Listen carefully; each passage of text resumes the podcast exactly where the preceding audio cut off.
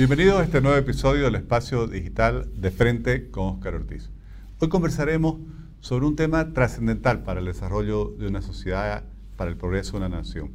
Me refiero a la confianza, ese capital social muchas veces invisible que un reciente estudio del BID define como la clave hacia la prosperidad. Hablaremos con Gonzalo Chávez, un economista formado en la Pontificia Universidad Católica de Río de Janeiro, con estudios doctorales en la Universidad de Manchester, con una maestría en Administración Pública en la Universidad de Harvard y una maestría en Política Económica en la Universidad de Columbia en Nueva York. Actualmente es el director de la Escuela de la Producción y la Competitividad de la Universidad Católica Boliviana San Pablo. Estimado Gonzalo, te agradezco mucho por haber aceptado la invitación para participar en este espacio digital. Gracias, Oscar. Un placer enorme estar aquí en tu programa. Gonzalo, has estudiado siempre el tema del desarrollo, has impulsado las carreras, las maestrías en administración pública, también en negocios, conoces muy bien el sector público y el sector privado. Y en Bolivia normalmente cuando se habla de desarrollo se habla de grandes planes, de grandes obras de infraestructuras, de nuevas plantas productivas, de miles de millones. Pero el BID acaba de sacar un estudio que habla sobre un tema que ni siquiera lo podemos tocar, que es la confianza y que dice que es la clave para la prosperidad e, e incluso para la democracia de los países latinoamericanos. ¿Qué opinas de esta tesis que está promoviendo esto que es el nuevo libro eh, eh, insignia del BID para este año?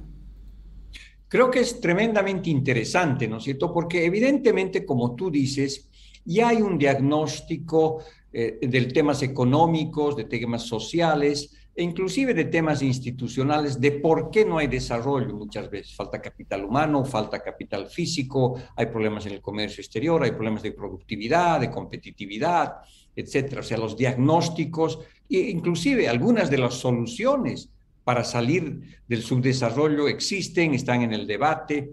Sin embargo, cito, hay algún intangible que tiene que ver con las narrativas que nos hacemos las personas, los grupos sociales, sobre cómo vivir en sociedad o cómo hacer economía. Y eso tiene que ver con conceptos que no están vinculados, digamos, a una ecuación, algo que puedas medir, sino están relacionadas con reputación, con credibilidad, con confianza, ¿no con respeto a las reglas de juego, hay un cientista político muy conocido, Adam Petrovsky, que dice que las sociedades son certidumbre en las reglas de juego e incertidumbre en el resultado. Entonces, esta parte psicológica, psicosocial, que tiene que ver con confianza, con reputación, con credibilidad, con lo que permite que las narrativas que nosotros tenemos de cómo hacer economía este, junten a las personas en capital social, en capital político, en capital económico, ¿no es cierto? Es fundamental. Es algo intangible, pero sumamente importante. Es decir, eh, tú cierras negocios, tú, este, en la bolsa de valores es impresionante cómo a puro grito, ¿no es cierto?, en el ruedo se, se transan millones de dólares simplemente a una sola mirada o un signo que dice, ok, yo quiero y confío que voy a comprarte eh, mil acciones de mil millones de dólares y así sucesivamente. Entonces, los negocios se cierran con el goodwill, con un buen apretado de manos, es decir, es una sustancia que no se la mide, pero que es sumamente importante para la relación entre los actores económicos y sociales, pero también para la relación entre el Estado y la sociedad, ¿no? Las políticas públicas, la credibilidad de la política monetaria, la credibilidad de la política fiscal. Todo eso pues tiene que ver con la construcción de la confianza eh, y en realidad con las narrativas que nos hacemos nosotros de la historia y de cómo entendemos las cosas. Eh, Yuval Harari, que es un gran historiador israelí, te dice, ¿no es cierto?, que, que en las sociedades avanzamos, funcionamos a través de narrativas, narrativas donde una buena cantidad de gente cree en eso la moneda es una narrativa, ¿no es cierto? Y detrás de, la, moneda, en gran medida hay confianza, ¿no es cierto? Eh, entonces, eso es fundamental, tejer la confianza en la sociedad.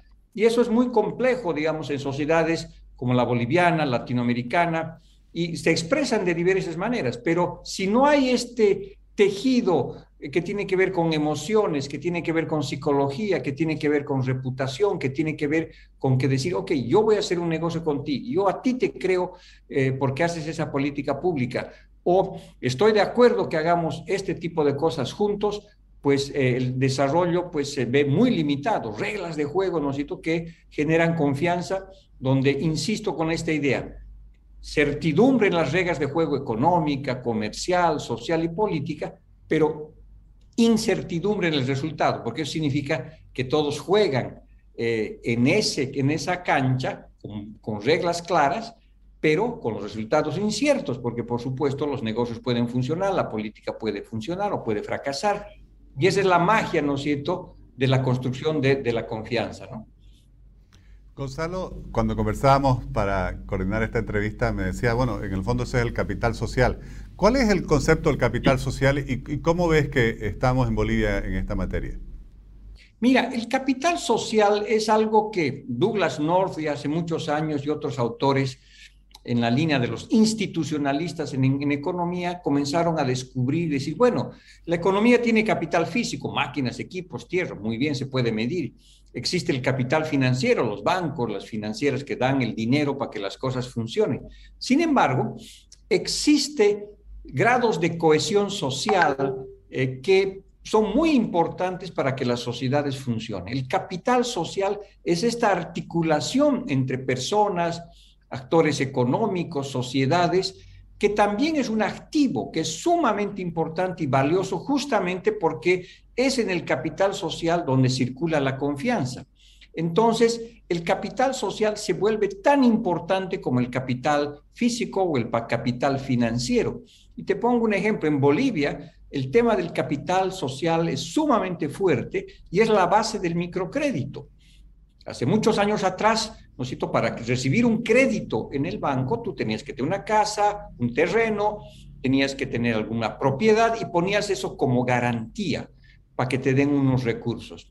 Viene el microcrédito, te dice, mira, ok, no es necesario que tengas algo, pero yo sé que tú tienes algo que es sumamente valioso, que es un sentido de pertenencia en alguna organización social, barrio, sindicato o cualquier tipo de organización donde tu reputación es importante. Entonces, ese tu capital social me lo puedes dar como garantía, yo te puedo prestar dinero y no me vas a poner de garantía algo físico, pero sino algo intangible. La reputación, ¿no y los lazos cortos o estrechos o largos que tienes con tu comunidad. ¿No? Entonces, el capital social, pues, eh, todas las personas tenemos capitales sociales de diferente manera, ¿no es cierto? Cuando haces parte de un sindicato, de un gremio, de un partido político, o cuando haces parte del Club de Leones, cuando haces parte de, de alguna agrupación religiosa, todo eso es un capital social sumamente valioso, tan valioso como el capital físico, el capital financiero, porque genera aumento de productividad, cambia el desarrollo económico en la medida que hay cohesión social, ¿no Que, que hay conexiones sociales que hacen certidumbre, que dan certidumbre a los negocios, a la economía, a la política, etcétera, ¿no? Gonzalo, en este estudio del Banco Interamericano de Desarrollo hay una, un acápite en el cual se analiza la relación entre la falta de confianza, especialmente de los ciudadanos hacia su gobierno, hacia el Estado, y el nivel de informalidad de la economía. Y lamentablemente Bolivia aparece ubicada en la peor ubicación, incluso peor que Haití. ¿Compartes esta relación entre la falta de confianza y el grado de informalidad de la economía de un país? Mira, yo creo que eso es un tipo de medición parcial, ¿no? Porque eh, es muy interesante lo que pasa, el tipo de confianza que se desarrolla, por ejemplo, en la economía informal, ¿no es cierto? Es decir, este, donde no hay ningún papel, donde a sola firma a veces o a sola conversación se hacen negocios, se cierran. Es decir, el mundo de la informalidad eh, tiene unos grados de confianza que nosotros muchas veces no lo comprendemos, porque muchas de las cosas se hacen sin ningún papel, sin ninguna garantía legal, simplemente decir, ok, te voy a dejar mi mercadería, o cerremos tal negocio, o hagamos alguna otra cosa. Entonces, yo creo que hay que entender que en nuestros países, y en Bolivia es muy interesante, que la construcción del capital social de confianza se da de diferentes maneras, no es simplemente de una manera tradicional. ¿no? Yo te comentaba, extra cámaras, que hay un estudio de, Fernanda Vanderlei, una socióloga del Instituto de Investigaciones Socioeconómicas, la directora, que hace algunos años su tesis doctoral es eh, justamente de entender el capital social en algunas ciudades como en el Alto. Entonces, en el Alto, tú tienes, por ejemplo, el caso de los carpinteros. Los carpinteros tienen una confianza y un capital social muy fuerte, pero para ciertas cosas. Porque, por ejemplo, los carpinteros de ciertas regiones del Alto, todos vienen de las mismas ciudades del interior, se casan entre ellos, todos los domingos juegan fútbol y, este, tienen equipos diferentes, este, son muy unidos para sus reivindicaciones y supongamos que el Estado les pone un impuesto o alguna eh, cosa que los afecta. Tienen una enorme capacidad de capital social para movilizarse, defenderse frente al Estado y ese es un tipo de capital social. Sin embargo, este, también este estudio muestra que hace algunos años atrás el Estado, a través del municipio, decidió hacer un contrato de como de 20 mil pupitres. Por supuesto, los carpinteros aislados no podrían hacer eso, tenían que unirse, eh, prestarse equipos, maquinarias y trabajar este, de manera diferente. No lo hicieron. Su capital social de defensa contra el Estado era muy poderoso, sus vínculos eran para eso, sin embargo no podrían prestarse un serrucho, no podían entender que entre todos podían hacer 20 mil pupitres, pero implicaba este, eh, hacer muchas cosas juntos en temas de productividad, de competitividad. Entonces, en sociedades como la boliviana, de una enorme informalidad, hay un poderoso capital social en los movimientos indígenas, en los movimientos de barrios, en los movimientos cívicos, pero que están organizados fuertemente para defensa contra el Estado o para capturar rentas, pero no, ¿no es cierto?, para aumentar la productividad, la competitividad. Y ese es el gran desafío. ¿Cómo haces, por ejemplo, que la energía social que circula en nuestras calles con las protestas, con los movimientos que se dan de diferentes tipos, se conviertan? ¿Tú te imaginas esa fuerza social volcada a la producción, a la mejora de, de los circuitos comerciales, etcétera, sería poderosísimo. Entonces, e, ese es el problema, es un problema que, que esa confianza se articula solamente en ciertos actores económicos y en espacios de la informalidad o en espacios de defensa política y social, pero cuando se trata de generar este, riqueza, productividad, competitividad, eh, las cosas son sumamente difíciles y ahí por, probablemente Bolivia está en un puesto muy bajo. Pero si tú entendieras confianza y capital social con esta energía que circula en muchas instituciones, ya sean comités cívicos, movimientos sociales, movimientos indígenas, movimientos cívicos, movimientos este, de diferente tipo, pues probablemente tendrías una nueva visión, ¿no? Claro, pero podríamos decir que hay como que espacios de confianza que funcionan muy bien, como los mencionaba eh, alrededor del estudio de la doctora Vanderly, eh, que al interior sí hay esa confianza, pero después hay como cortocircuitos con otros sectores y sobre todo no hay un entorno, un ambiente de confianza que trascienda al conjunto de la sociedad y peor aún que relacione la sociedad con el Estado. Así es, son, digamos, yo diría, este, fragmentos, islas de confianza, ¿no es cierto?, de diferente tipo, que son buenas para ciertas cosas, pero no tenemos una amalgama colectiva gigante, grande, como país, por ejemplo, o como, como región a veces puedes tener, pero no lo tienes como país. Por eso la polarización a veces en lo político o a veces la, la lucha por las rentas que se produce este, el Estado, que produce ciertos sectores. Entonces, eh, eh, son capas de confianza, yo diría, ¿no es cierto?, que muchas veces se articulan para ciertas cosas, pero no para otras. Eh, las sociedades que logran alcanzar un mayor de desarrollo es porque construyen puentes entre los diferentes tipos de confianza y capital social y empujan en dirección eh, digamos, eh, en la misma dirección social, económica o para algún proyecto económico, político. Eso es lo difícil, ¿no es cierto? Entonces, esta fragmentación de la confianza, estas narrativas, como diría Harari, que solo son válidas para ciertos sectores, que muchas veces están muy sobreideologizados y que no entienden que la acción colectiva eh, amplia entre todos los actores, pues podría tener un impacto muy significativo. La prueba dramática que hemos vivido en los últimos años es que eh, tú has tenido el COVID, ¿no es cierto? Y esto es una crisis mundial, una crisis societal muy grande, y no hemos sido capaces de reaccionar colectivamente frente a lo más parecido que puede haber con una guerra. Cuando toda la sociedad debería entender que teníamos que luchar contra el virus, teníamos que hacer muchas cosas colectivas, esta era la oportunidad de darnos un buen sistema de salud, sin embargo no se pudo hacer eso. Otros países han logrado cohesiones sociales en momentos de crisis, ¿no es cierto?, importantes como se ha dado ahora. Nosotros no lo hemos podido hacer eso. Entonces, ese es el problema, ¿no es cierto? Es que estas fragmentaciones de confianza, estas narrativas políticas que son como islas, eh, no generan puentes para tener, digamos, una reputación, una confianza, un contrato social de alguna manera que eh, te permita, digamos, este, articular la sociedad, el Estado y la economía para que comiencen a funcionar. ¿no? Eh, la ruptura que se ha producido del contrato social en la actualidad no es solamente en el tema político, sino está en esta idea de decir, miren, yo no me vacuno, estoy, contra la vacunación este, porque yo estoy por encima de la sociedad.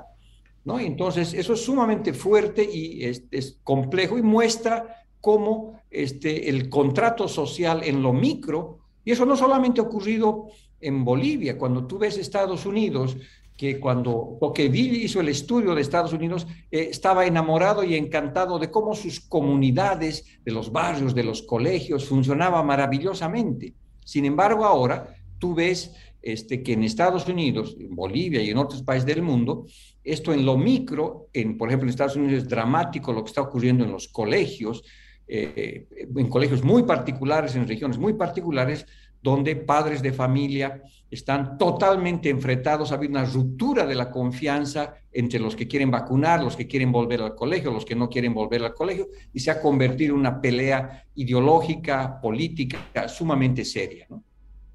Gonzalo, evidentemente este es un problema que hoy lamentablemente impregna a las sociedades a nivel internacional. En Latinoamérica es un quizás un problema aún más grave y en Bolivia estamos comentándolo, es un problema evidente. ¿Hay solución para esto, Gonzalo? ¿Cómo se puede eh, avanzar en construir esa confianza, eh, ese capital social que todos los estudios dicen es tan fundamental para el desarrollo de una nación? Mira, yo creo que sí hay caminos, pero también hay que desmistificar la idea de lo que significa construir confianza, de lo que significa pactar, de lo que significa de alguna manera crear las condiciones para hacer cosas colectivamente, porque en la economía es eso. ¿Cómo, qué, saben, ¿Qué sabemos hacer los bolivianos colectivamente? Pocas cosas, minerales, gas, agricultura, agroindustria, eh, y eso es una forma de, de generar confianza, pero no sabemos hacer colectivamente productos más sofisticados.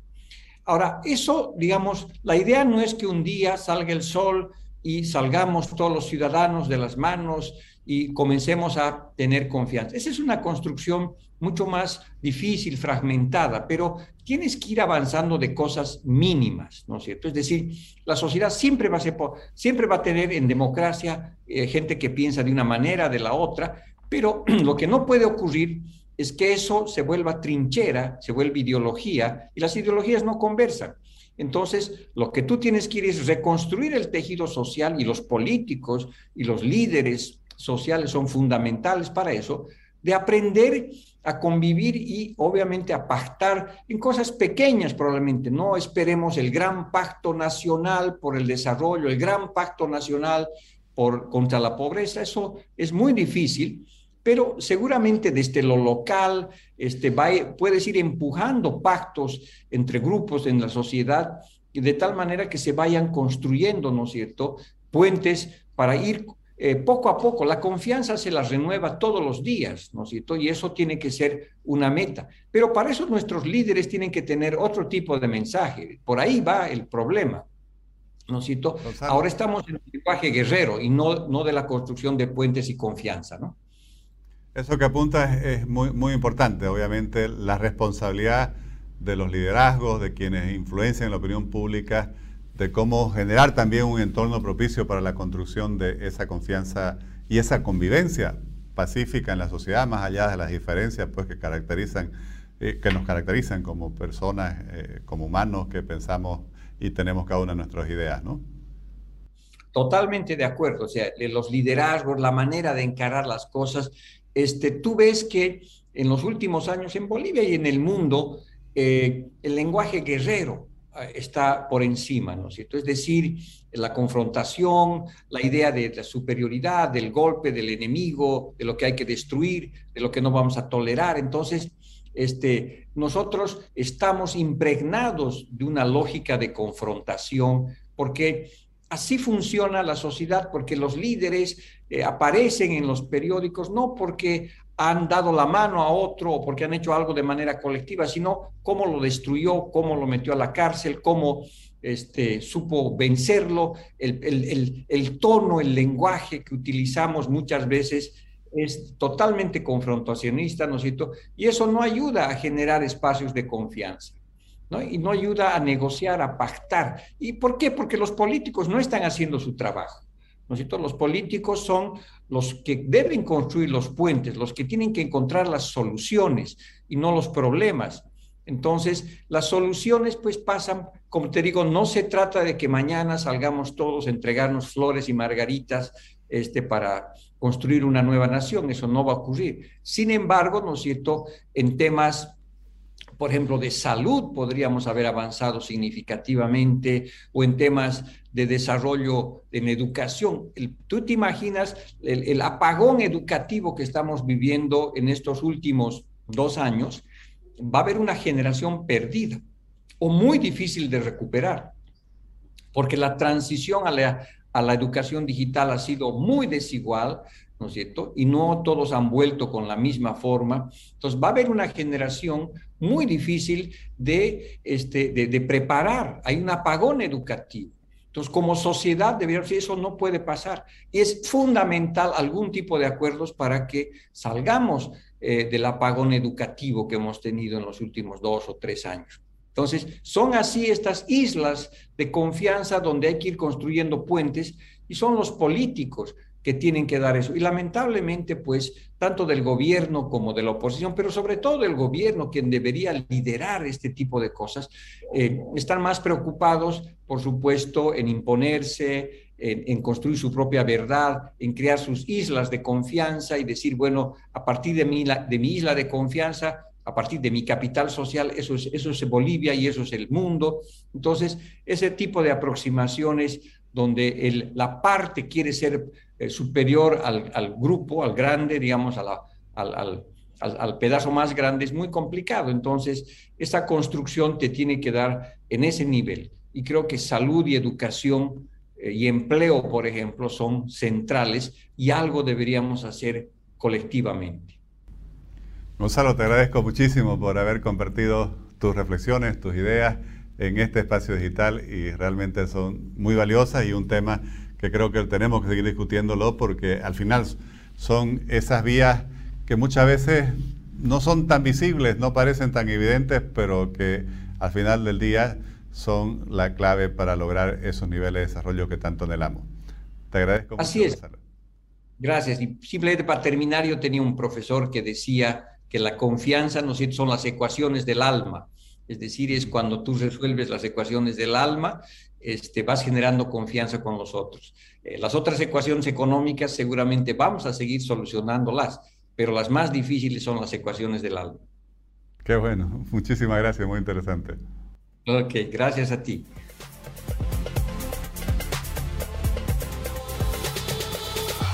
Muchas veces el camino hacia el desarrollo, hacia el progreso, la prosperidad, eh, no es tan, tan evidente ni tan visible y pasa por cosas que quizás no son tangibles. En este caso son aspectos que dependen de nuestra propia percepción de la realidad, de lo que sentimos, de cómo eh, visualizamos las cosas. La confianza es uno de ellos y distintos estudios, el último es pero hay muchos otros como un libro que también publicó eh, Francis Fukuyama sobre el tema o muchos otros premios Nobel de Economía que han hablado sobre la importancia de las instituciones como las reglas no escritas, una sociedad, determinan que una sociedad para crecer, eh, progresar y prosperar sostenidamente necesitan que los ciudadanos puedan confiar en el Estado, en sus instituciones, en el respeto a los contratos, en el respeto de lo que se llama el Estado de Derecho. Eh, en Latinoamérica estamos mal y, en Bolivia no somos la excepción y en muchos indicadores incluso aparecemos como los últimos ubicados. Si no comenzamos a cambiar eh, esta interrelación social, en la cual, como dice Gonzalo, hay islas de confianza. Eh, los ciudadanos, es verdad, en Bolivia hay una gran, una sociedad civil muy activa que se conecta al interior de sí misma en ciertos espacios, en ciertos sectores, en ciertas regiones, pero no es la característica del conjunto de la sociedad ni de la nación, y sobre todo una gran desconfianza hacia el Estado sus instituciones. Todo esto es fundamental si queremos realmente avanzar hacia un progreso que realmente cambie las condiciones de vida de los bolivianos en este siglo XXI. Les agradezco por habernos acompañado en este nuevo episodio del Espacio Digital de Frente con Oscar Ortiz.